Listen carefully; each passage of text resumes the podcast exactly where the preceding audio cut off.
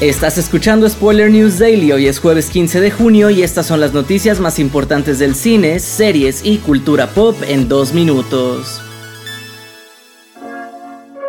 Apple TV Plus ha renovado Silo, su nueva serie de ciencia ficción basada en las novelas de Hugh Howey, para una segunda temporada. La noticia llega justo antes del octavo y final episodio de la primera entrega, y Matt Chernis, jefe de programación de la plataforma, aseguró que se siente muy feliz por la manera en que el público se ha dejado atrapar por los misterios que encierra este fascinante show y que el número de espectadores no deja de aumentar, por lo que están ansiosos por continuar con la historia en una segunda temporada.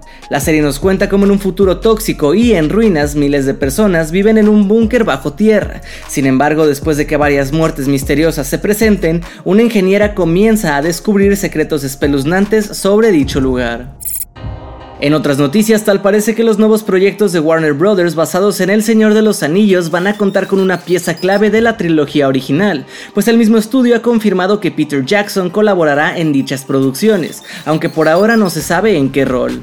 Algo que tampoco se ha confirmado es qué tramas seguirán estas nuevas cintas, pero se rumora que no serán un reboot como tal, sino que hay más probabilidades de que veamos spin-offs enfocados a personajes clave como Gandalf o Aragorn. Para cerrar ya tenemos el primer tráiler oficial de El clon de Tyrone, la nueva comedia de ciencia ficción de Netflix protagonizada por Jamie Foxx, Teyona Paris y John Boyega. La cinta nos cuenta cómo después de una serie de escalofriantes eventos, un insólito trío se propone a desentrañar una siniestra conspiración que amenaza a su vecindario. Esto ha sido todo por hoy. Recuerda seguir este podcast donde sea que lo estés escuchando para enterarte de cada nuevo episodio. Yo soy Andrés Addiction y Spoiler News Daily es una producción de Spoiler Time y Posta. Hasta mañana.